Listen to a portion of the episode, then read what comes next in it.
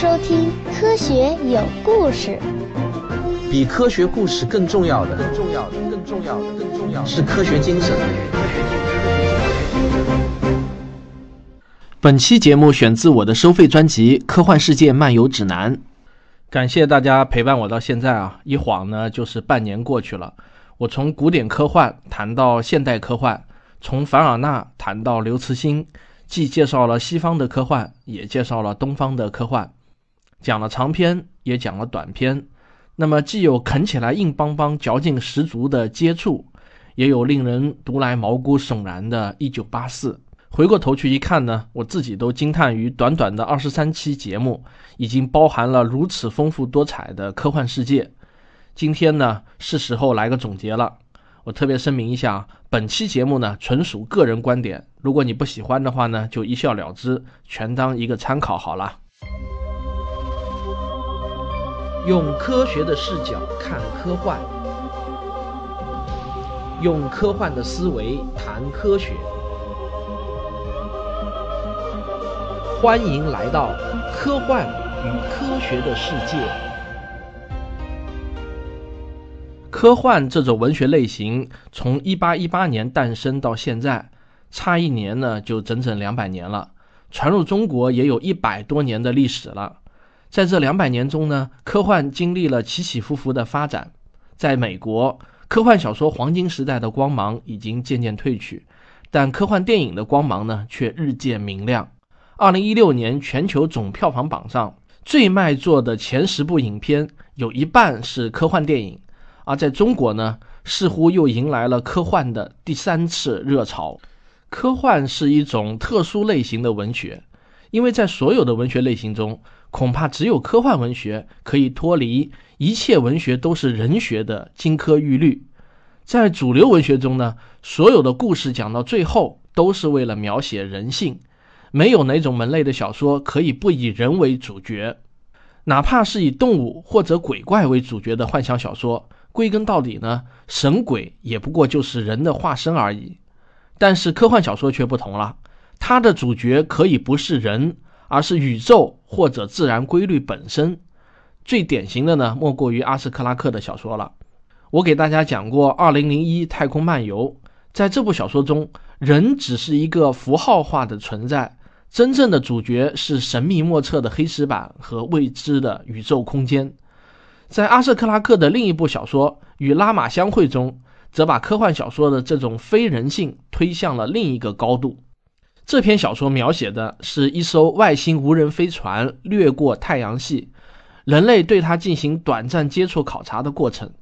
这篇小说完全是在描写宇宙和物理规律，因为阿瑟·克拉克运用宇宙普世的物理规律，为我们创造了一个完全不同的世界。它与魔幻小说的区别在于，这种完全不同的世界是可能真实存在的，因此呢，它会给我们这种理性人啊带来深度的阅读享受。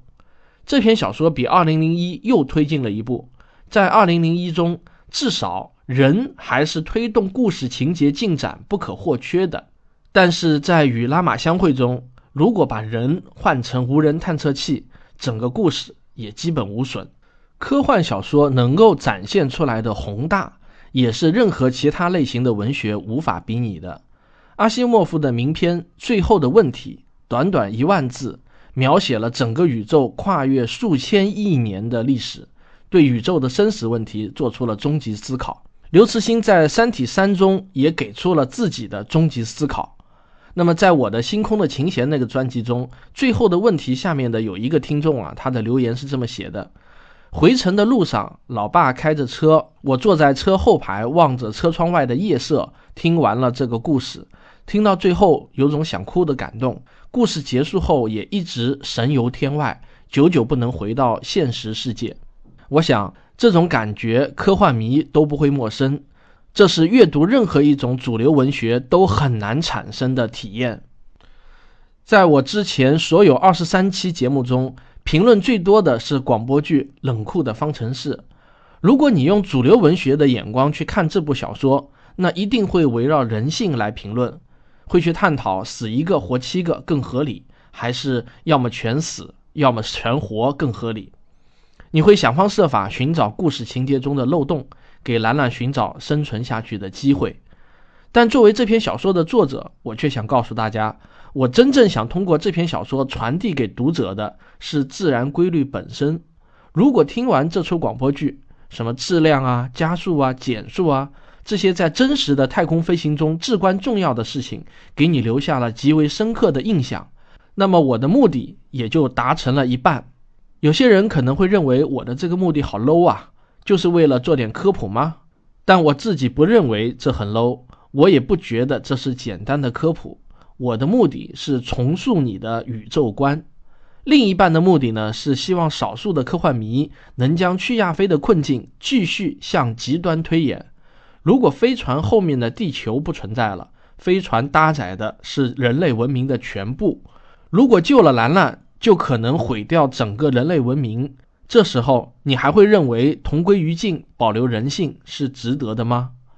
这些是科幻小说带给我们的思想实验，它让我们在这个忙碌浮躁的社会中有机会想一些更加空灵的事情。请你想象一下，一艘巨大的宇宙飞船在漆黑寂静的太空中飞向一个遥远的目标，它要用两千年的时间加速，保持巡航速度三千年，再用两千年减速。飞船上一代又一代的人出生又死去。地球已经成了上古时代虚无缥缈的梦幻。飞船上，考古学家们从飞船沧海桑田的历史遗迹中，已经找不到可以证实它存在的证据。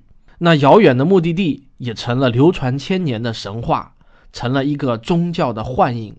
一代又一代，人们搞不清自己从哪里来；一代又一代，人们不知道自己到哪里去。大部分人认为。飞船就是一个过去和将来都永远存在的永恒世界，只有不多的智者坚信目的地的存在，日日夜夜的遥望着飞船前方那无限深远的宇宙深渊。以上这段文字呢，我引自刘慈欣的一篇文章《S.F. 教论科幻小说对宇宙的描写》。那么，这才是最接近真实的太空远航，而像《星球大战》那样的太空飞行几乎是不可能的。从这样的真实中，你能感受到什么呢？你能体会到太空难以想象的大吗？科幻最难的并不是想象力，最难的是表达力。用有限的语言去描述科学带给我们的无限的心灵震撼。科学本身就已经足够富有想象力了，还有什么能比宇宙大爆炸更有想象力？甚至真实的科学都已经超出了人类的抽象能力。黑洞的中心是一个没有大小的点，而黑洞所有的质量都集中在这个点上。你能够想象得出来吗？可是，科学的美禁锢在数学方程式中，而科幻则是让普通人感受科学之美的途径之一。我在思考的一个问题是：今天的中国最需要什么样的科幻呢？在给出我的观点之前，我们先来听一下国内科幻界的大咖们是怎么说的。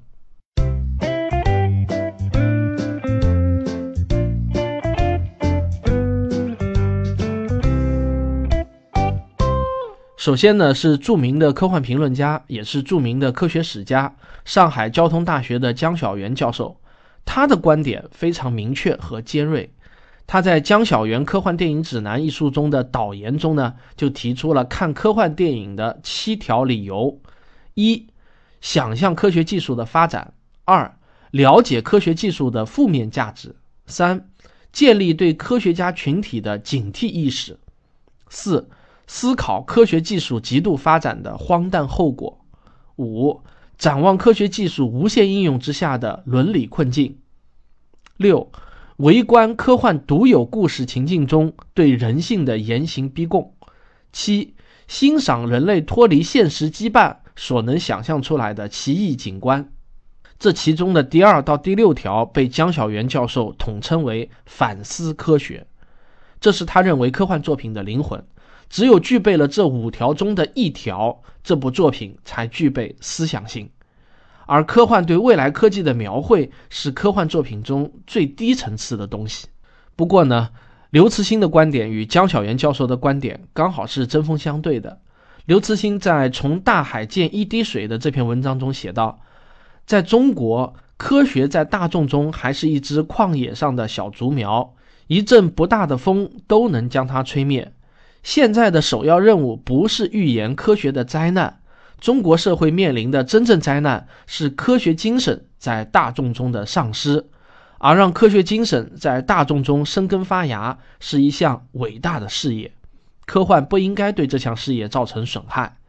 科学是科幻的母亲，我们真愿意成为它的敌人吗？如果不是从负面描写科学，不把它描写的可不可怕，就不能吸引读者的话，那就让我们把手中的笔停下来吧。没有什么了不起的，还有许多别的有趣的事情可以做嘛。就江小源和刘慈欣互相针锋相对的观点，我就很想听听学院派的专家是怎么看的。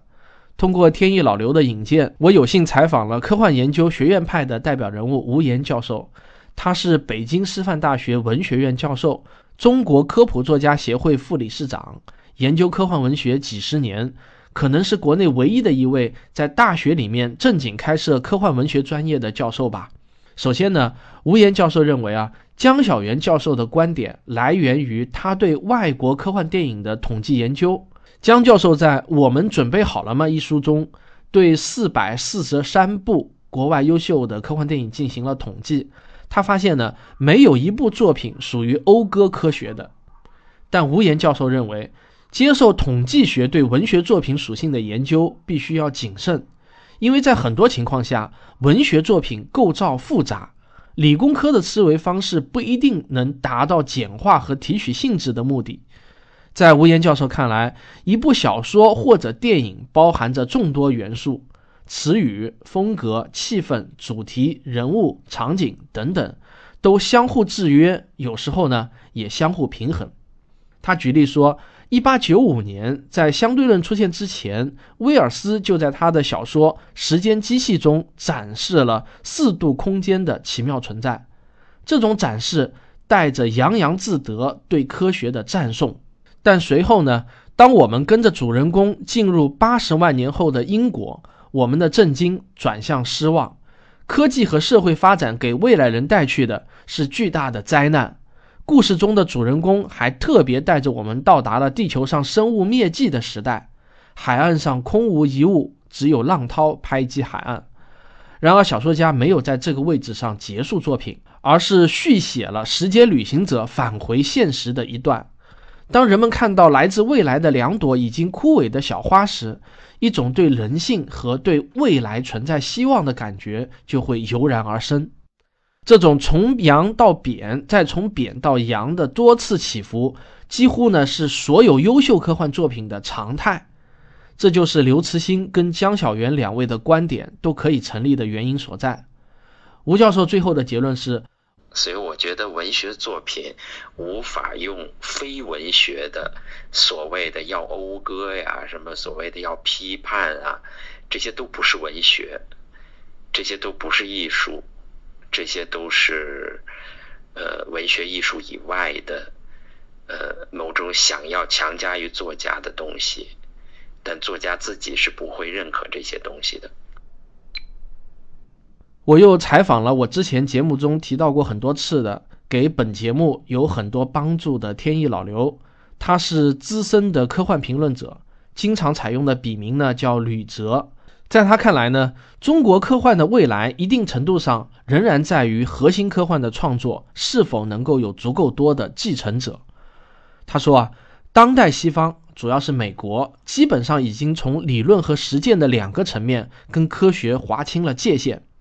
这不是说欧美的科幻小说中已经没有了科学，而是说科学技术的发展，尤其是尖端科学的进展，已经不能引起科幻作家的兴趣，或者说他们根本不关心这些。甚至很多打着科幻旗号的作品的内核呢，却是反科学的。无论这些创作如何被文学理论家们戴上合理化的光环，都无法否定这样的事实：离开了科学的科幻将变得苍白无力。今天，中国科幻创作面临着同样的问题。新一代的科幻创作者本身就生长在科技时代，科学的神奇感已经并不强烈。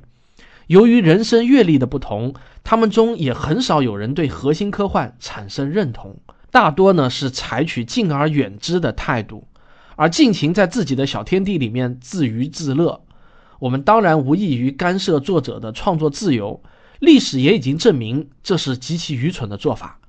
但是在中国的特殊文化生态下，放弃核心科幻无异于自杀。但核心科幻的创作的困难性也是显著的。首先呢，是对科学的信仰；其次呢，是精妙的文学构思和写作技巧。这需要不断的磨练和耐得住寂寞的修为，不是任何人都能胜任的。但是梅花香自苦寒来，我们相信新一代的中国科幻大师已经在路上了。中国成为世界科幻大国指日可待。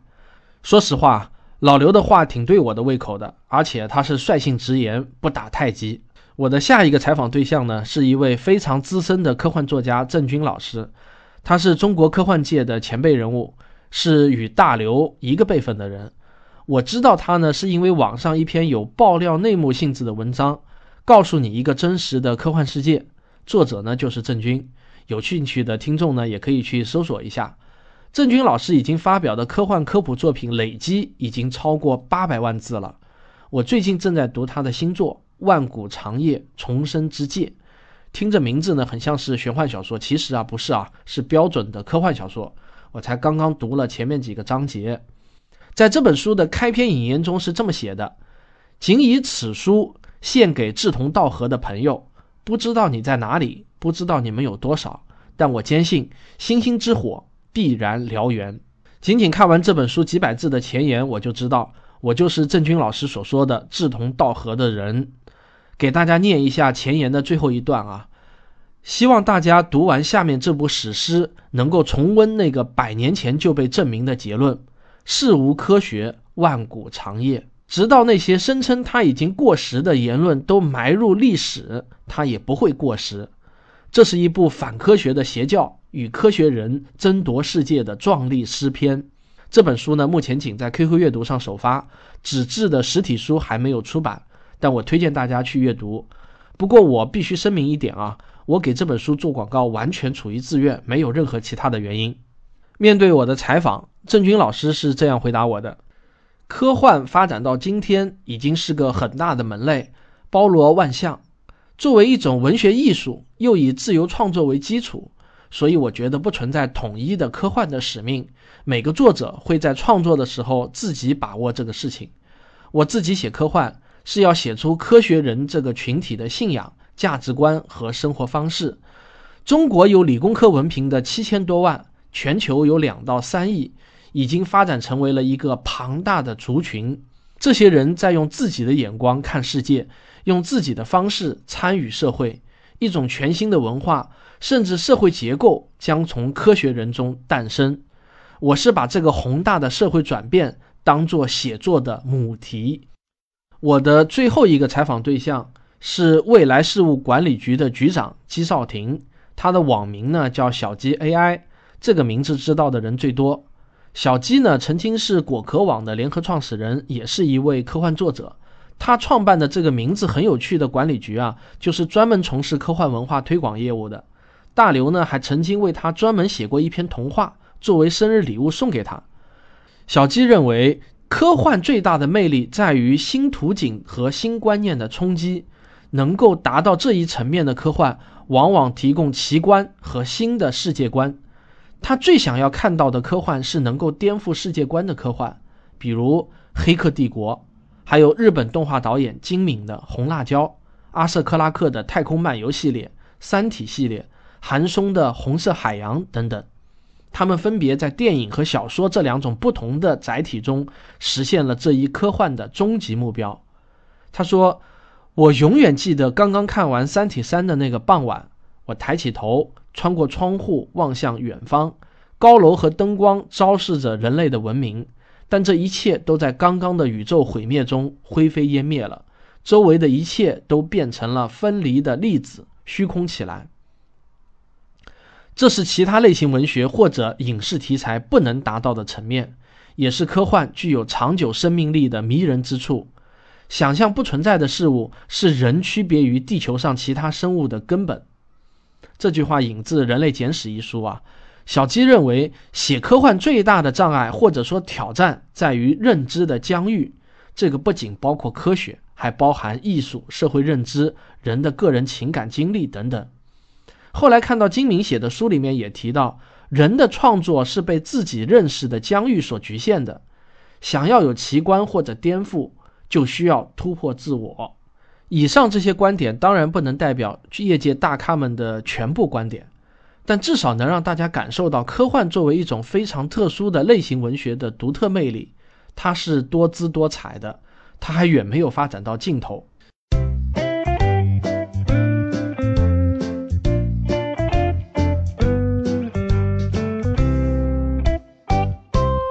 今天的中国最需要的是什么样的科幻呢？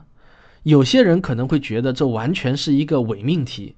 创作是一个人的自由嘛，你不可能管得了人家写什么。再说啊，百花齐放，百家争鸣，那不是最好的吗？为什么要去强加一个人为的期望呢？但是我不认为这是一个伪命题。的确啊，创作是一个人的自由，但是往往有什么样的土壤，就会长出什么样的花朵；有什么样的花朵，就会结出什么样的果实。我们无法干预，也不应该去干预任何一个人的创作自由。但是我们可以通过自己的创作来影响读者的阅读口味，提高他们的欣赏水平。这就是我未知的土壤。当然啊，依然会有人强烈反对，他们会说：“你凭什么要去影响他人的价值观？你的这套科学主义的价值观难道就一定是好的吗？”对此呢，我必须给出斩钉截铁的回答：是的，我的人生理想就是传播、探索、怀疑、实证、理性的科学精神。正如你信仰的是没有绝对正确的三观，而我信仰的。是我认为正确的三观，这都是一种信仰。大家为了各自的信仰公平一战，有何不可呢？不管你认为对不对，我都已经在为自己的人生理想努力奋斗着。不喜欢你可以用脚投票，或者也可以和我一样开个节目传播你的三观。我尊重不同的选择，但也同时捍卫我自己的选择。我看到。在今天的中国社会，每天都在发生着那么多让我感到悲凉甚至愤怒的事情。打开电视，随处可见各种未经科学检验过的药品广告，铺天盖地的保健品广告和各种养生类文章充斥着我的父亲和我的岳父的手机屏幕。他们共同的特点都是造假，而造假在中国都已经成了一种全民参与的活动了。造假的时间长了，造假者甚至自己都把假的当成真的了。太极宗师把自己的徒弟震飞的次数多了，他就真的相信自己确实有绝世神功，可以在橄榄球运动的赛场上如入无人之境。电视从业者也是大规模的参与造假行为，而这些造假者的理由很正当，这是为了电视效果嘛？我常常在想。为什么在中国替代医学和另类医学会如此盛行？为什么大多数中国人会无条件的认为老祖宗的东西就是比现代的东西要好呢？老祖宗对自然规律的认知就是比现代科学更深刻呢？为什么在我看来是如此清楚、明白、简单的道理，会有那么多人想不通呢？比如说，没有医学，人类也能够生存到现在，理由很简单嘛。因为智人有数十万年的历史，而直立人更有数百万年的历史。可是医学的诞生不过几千年嘛？为什么一百位诺贝尔奖的获得者站出来支持转基因食品的行为，也抵不过一个电视节目主持人的煽动性语言呢？为什么科技部的官员们会把阴阳五行、天人合一这些属于文化领域的概念，非要写入中国公民科学数字基准中呢？为什么在中国，一个专门搞科学史的教授，他居然说，只要是古代用一定的概念和方法去认识自然、认识我们人和自然的关系的知识，都叫科学？为什么中国古代没有科学？这个在学术界有公认的事实，我说出来会让那么多人火冒三丈。其实西方古代也没有科学啊，科学的诞生还不到四百年。为什么在中国，气功大师、风水大师、算命大仙儿会层出不穷呢？为什么全世界的历史上，唯独在中国出现了文化大革命？为什么像水变油、永动机这样的骗局总是再三得逞呢？我与科学史评话的吴金平老师也探讨过这个话题。他说，因为中国自古都是求善的文化，而不是求真的文化。因为要与人为善，所以就要相互给面子嘛。久而久之，我们就形成了这样的一种独特的氛围。当然，这种文化也有好的一面，但这种文化的负面价值，就是我前面问出的那么多为什么。我认为啊，吴老师的话呢是有一定的道理的。那么再回到我前面的问题，今天的中国最需要什么样的科幻小说？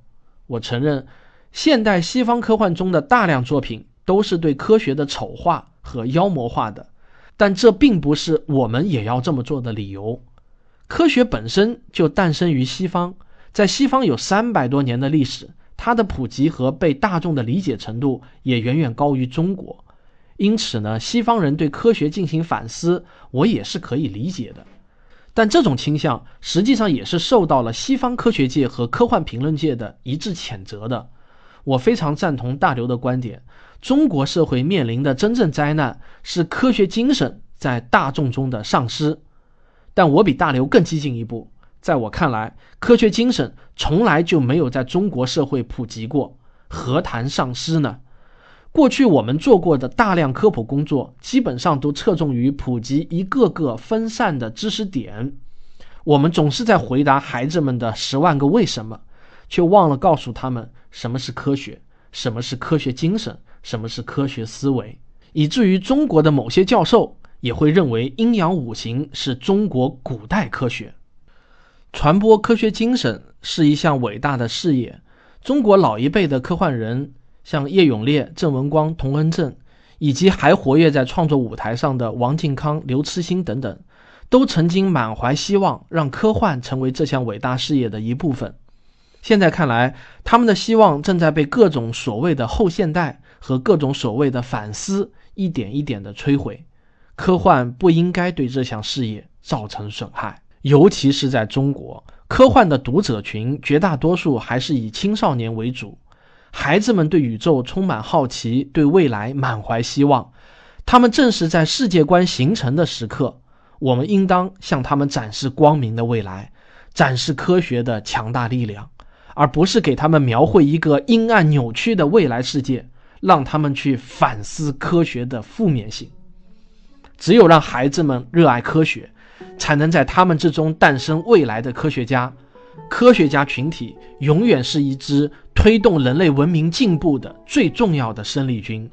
我真心希望国内的科幻作家们能为中国的青少年们多创作出一些传播科学精神的好作品。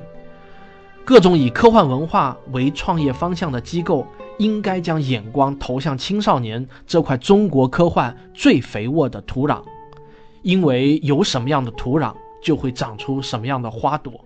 什么样的花朵就会结出什么样的果实，以此与所有志同道合的人共勉。